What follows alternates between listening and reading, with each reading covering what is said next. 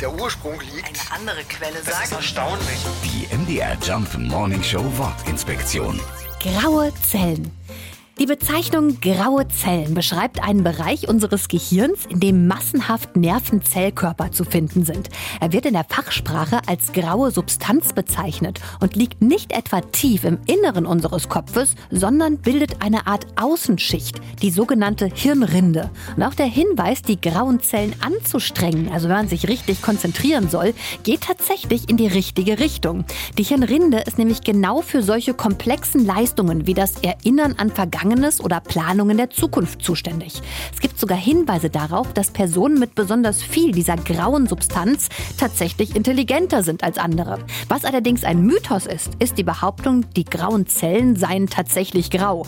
Wissenschaftler haben es unter dem Mikroskop untersucht. Diese grauen Zellen haben gar keine Farbe. Sie sind tatsächlich einfach durchsichtig. Die MDR Jump Wortinspektion. Jeden Morgen in der MDR Job Morning Show mit Sarah von Neuburg und Lars Christian Kade. Jederzeit in der ARD Audiothek.